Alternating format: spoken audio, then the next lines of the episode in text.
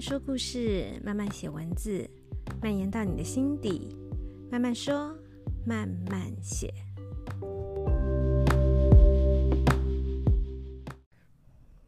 嗨嗨，大家这周过得好吗？上一集好像是分享我确诊的经验。嗯，目前感觉我自己是觉得应该都恢复正常了，声音也恢复正常了。然后，呃，我自己是觉得身体上是没有什么，没有什么感觉。我觉得就像是一个感冒，然后休息了七天。然后确诊解隔离之后，哦、我就办了一场人类图的实体讲座。然后，呃，这一场讲座我自己觉得，嗯、果然跟线上的分享还是很不一样的。实体呢，你在分享的这个过程，嗯、可以看到眼神的互动。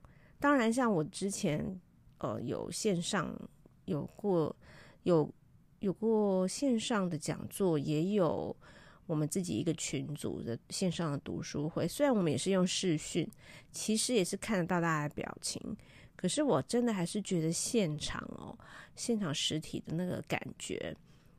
我觉得那个气氛非常的不一样。我自己最明显的感受是，嗯、呃，因为这一次来参加的都是我不认识的，不是不是呃我的朋友来捧场啊什么的。呃，有有我认识的朋友本来要来报名的，但因为我确诊延期了嘛，所以大家时间就没有办法延期，那个时间就不行，可能就会变成下一次哦。对，我们呃九月初。嗯，九月四号礼拜天，我们就会在家开一场。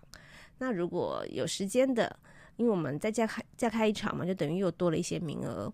那有兴趣有时间，欢迎报名哦。那我先说一下，先分享一下那个实体的讲座，我自己的感觉，就是来的都是我不认识的，所以其实我不知道他们是什么样的人。其实在这一点。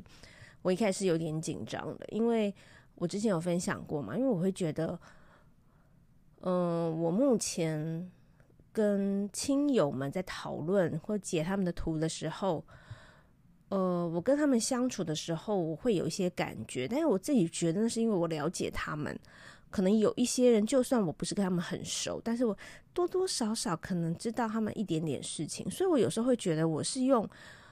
我了解他们的背景，去猜测或者去推论，什么样的情况是适合他的，怎么样的解读。我我我就是一直在想，我是不是用这样方式。然后，所以我想说，如果都是完全不认识的人，我完全不了解他们的背景，那我真的可以看图就可以了解，可以说到他们的心理吗？其实我本来并不是很有把握。然后。很妙的就是，这些来听的呃朋友们呢，我们都不认识嘛。那刚来的时候，大家可能就有点不是很熟，大家就是态度有点冷冷的。有的人看起来还有一点，就是好像觉得这什么讲座，可能是朋友找来的，他也不知道怎么就跟着来，也不是很，或许也不是很很相信。我不知道是不是这样的心情啦。大家一开始的。表情都是比较比较冷冷淡一点点，当然有，当然有，有的人是很有兴趣的，一来就有跟我分享交流很多，但大部分一来，因为这是人之常情啊，因为第一这地方也是第一次来，第二因为我也不不知道这个老师讲的好不好，可是我会发现，在一直解释解释解释的这过程中，我可以很明显感觉到那个气氛是。嗯，如果你形容他们能量本来是非常疏离的，真的有慢慢慢慢慢慢就聚集在一起的感觉。然后我看到大家的表情也变柔和了，眼神也从比较怀疑的眼神渐渐变得很热切。这个感觉对我来说，我也非常的开心，我觉得也给我很大的鼓舞。甚至呢，有一些事情，呃，我说了之后，对方会点头如捣蒜，跟我说：“对对对，就是怎样怎样。”他会告诉我。嗯，我说中了什么部分，这一点就会让我觉得哇，实体实体的讲座的感觉还是很不一样的，那个很靠近的感觉，他的情绪，他的面部的表情、他的眼神的细节，我觉得还是不太一样。所以我觉得实体魅力还是很棒的。那也因为这样呢，因为在讲座上就有学员问过我说：“哎，你你你就是，他是说可能一开始是不不了解这四个类型，就有问过我说，那这四个类型是哪种人比较多啊？那如果你要说比例以以统计或是我们读的书教材来说，当然是生产者占的最多嘛。但以我个人的经验呢？”我反而，嗯、是觉得投射者是我遇到最多的，来问我他们的图啊，然后或者是想要来学的，我遇到最多是投射者。然后，呃，反应者呢，虽然占的比例很少，但是。说是只有百分之一，但我目前也遇已经遇过五个了。其实我不觉得我有遇到五百个人 来来问人类图，但是，但是我已经遇到五个了。那我就觉得投射者、反映者，他们的确他们的嗯能量，因为他们能量不是自己本身从自己出发的，他们可能是投射别人或或是反映这个环境的，所以对他们来说会觉得这个。能量的存在，他们很难去琢磨到底在哪里，好像不是聚焦在自己身上，所以会觉得非常茫然。所以也因为这样呢，这一集我就想要来聊聊投射者，再更深入的来聊一聊投射者。嗯，在这里呢，我再解释一下投射者的定义哦。投射者呢，他的荐骨是没有定义的，也就表示他是没有生产。执行的一个源源不绝的能量，然后呢，喉咙中心的部分也没有连接到任何一个动力中心。九大能量中心中呢，有四个是动力中心：情绪中心、根部中心、荐骨中心跟意志力中心。为什么说他们是动力中心呢？我们可以这样想哦，比如说情绪中心，情绪中心它就是会一直驱使我们去有一些情感、情绪上不同体验。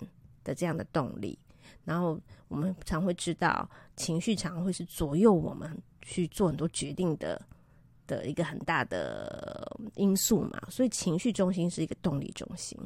再来根部中心就是最下面那个，它是跟通常跟工作啊、职场啊，你要完成一个目标的那个有一个时间性的感觉，所以它会催着你一直要往前走。那建骨，我们就知道，像生产者的建骨中心有定义嘛？我们常常就会说，还有一颗圆圆不觉自带一颗大电池，去完成目标、执行这个计划、执行这个任务，让它完成，使命必达。这这也是这建筑中心就是也是一个动力。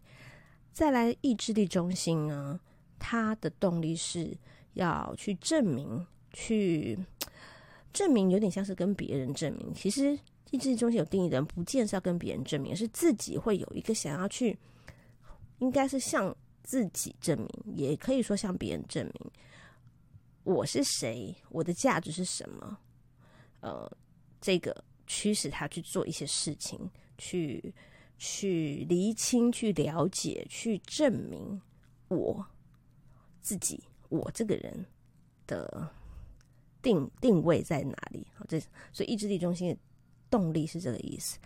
那我们刚刚说到投射者的喉咙中心是没有连接到任何个动力中心，就表示即使他很想表达，即使他很想要去影响别人，但是是没有任何动力中心去支持他的。所以投射者不具有生产的动力，也没有显化的能量。所以投射者的，嗯，他的中心，他的能量就。就像刚刚前面提到了，他不是聚焦在自己身上，他自己没有办法去，去好像自己就生出很多能量去做自己觉得想要做的事情，所以常常很多投射者会觉得非常的迷惘，这是投射者的特色。好，但即使是这样子，很多投射者看自己的图哦，通通常你们应该会有，如果你是投射者，你会发现你也遇到一个是投射者，然后你就去看他的图跟你的图，发现，诶。我们好像都不太一样诶，虽然我们的图都看起来比较空，可是我们好像空的位置并不太一样。没有错，其实投射者还可以分成三种类型，所以我们今天可以稍微来聊一下这三种类型。好，我们这里先休息一下。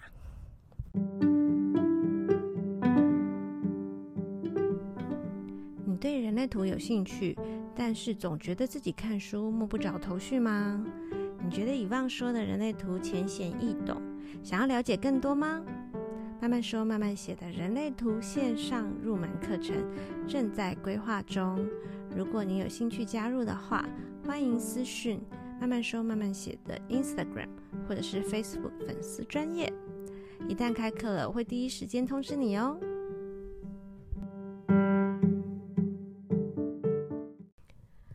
那我们刚好聊到啊，即使同样是投射者，你把投射者的图全部摊开来看，会发现。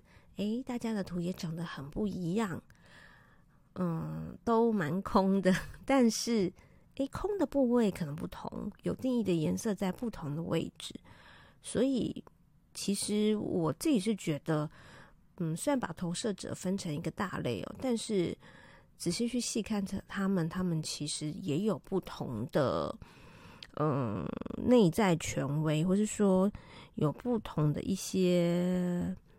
要遵循的比较适合自己的方式，没，即使说是不同类型投射者，他们要注意的点是不太一样的。好，我们可以先来讲一种投射者，叫做呃经典型的投射者。这种投射者就是他在喉咙中心以下有一个有定义的，但是他没有动力中心。通常比较多，可能就会是可能是直觉啊，好。或是那个，既然喉咙以下嘛，它就两种直觉中心啊，直觉中心，或者是呃那个那个那个自己自己自己那个叫什么 G 中心，怎么有点卡住？但没有包含动力中心嘛，所以它是没有动力能量的，它就是一个非常经典的投射者。也就是说，它空白的部分，它会去反映这个外在。然后呢，他可以去扩大别人的能量，然后去感受别人的能量，然后去辨别，然后去分析，去做决定。所以他跟什么样的人有互动，然后他可以察觉，嗯，这个人的状态怎么样。然后他的，嗯、比如说，我觉得啊，直觉中心有定义的人，他的一些直指核心。问题核心的能力就会很准嘛，所以他们其实是可以看出，嗯，这个人，比如说他现在跟他面对面，这个人他感受到他的能量，他的他的问题在什么？是什么？他真的是就是像投射者这个名字一样，他投射出来这个状态，他的问题在哪里？他就是这种就是经典型投射者。那我们刚才也提到，因为它空白的部分会去放大，会去体验别人的能量，所以呢，自己要很小心，不要不小心就把自己陷入了一个不不好的状态、负面的状态哦。你要知道说，这些东西你是去跟别人的能量连接的，而不是要把它们全部吃下来，变成自己自己的。不论好的或坏的，它只是一个体验，而不是你自己的能量。这个一定是要注意，不然你很容易做出一些错误的决定。那再来，还有一种叫做能量型的投射者，就是他会至少拥有一个有定义的动力中心，他可能情绪是有定义的。那通常有人就会叫这种人，也会有人特别把这个能量型的投射者又特别说他是什么情绪型投射者啊，或者说他是什么。呃，自我、自我意志投射者啊，等等，他们会以这个动力中心去去命名哦。嗯，能能量型的投射者，因为他至他有一个至少有一个有定义的动力中心嘛，但是一定不会有荐骨哦，对，因为这是投有荐骨就不是投射者了嘛。那所以就是要很小心，这个动力中心有时候反而会变成你很想要去释放。这个动力，然后会变成有的时候变成你的压力，甚至你会很很想要去，因为有这个动力嘛，就认为你想要发起行动，你就变成自己 就变想要活成生产者。通常有，能量、能有能量、有动力中心这种能量型投射者，很容易不小心就活成生产者。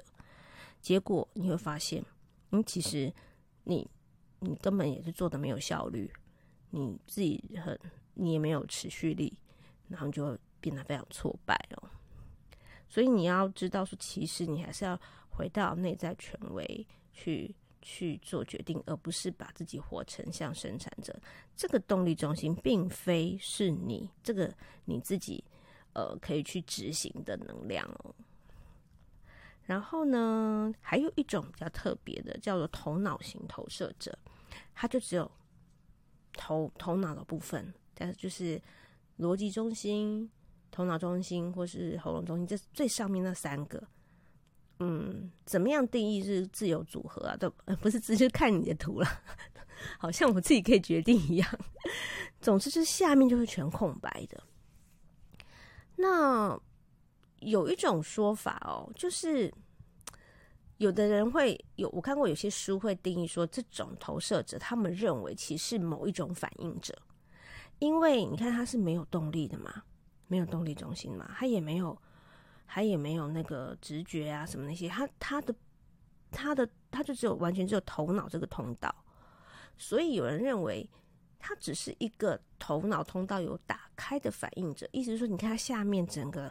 图都是空白的，所以他就跟反应者一样，是在感应这个环境、这个外界的能量，然后通过他的头脑通道去去听见一些声音，去下载一些一些 information。所以有人会会，我我看过有一些书，有一些人的讨论，有的人会把头脑型投射者定义成。投射型反应者很妙吧？他就是他们就是介在这中间。我也我也有发现，头脑型投射者的特质，通常我觉得比较是有比较比较抽离的感觉，就是个性的感觉，感觉这个人比较抽离，然后然后会觉得好像嗯，很容易被别人。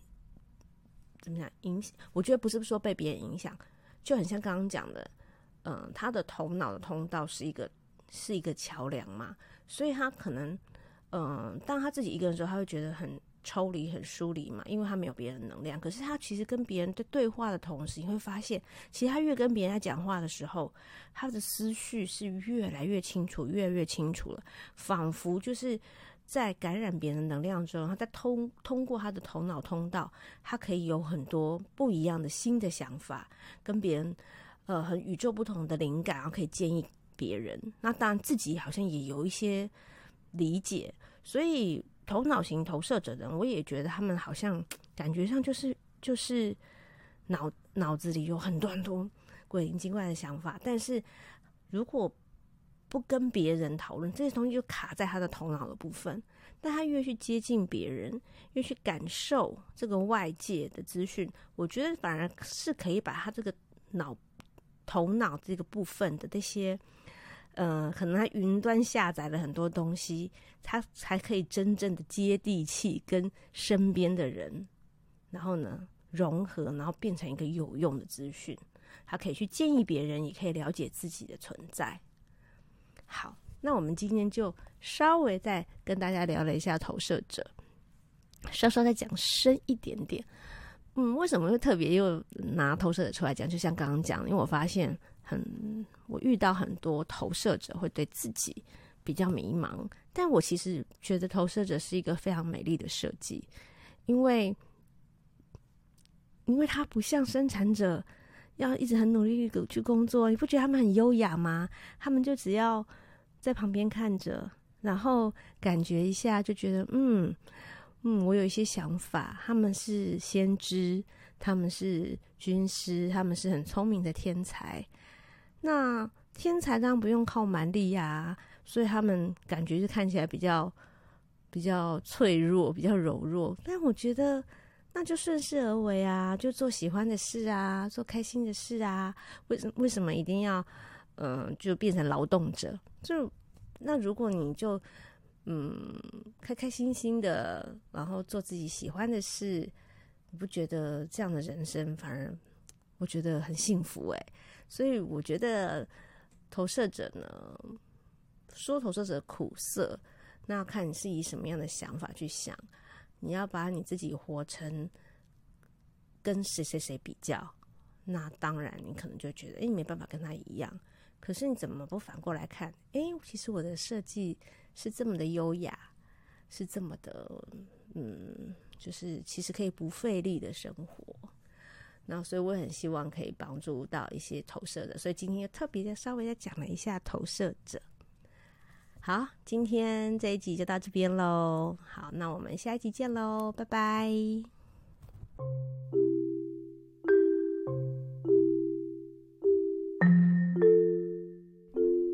今天的节目内容还喜欢吗？如果有想听的主题，或是有任何意见想要提供给我，欢迎到慢慢说慢慢写的 Instagram 或是 Facebook 的粉丝专页留言让我知道。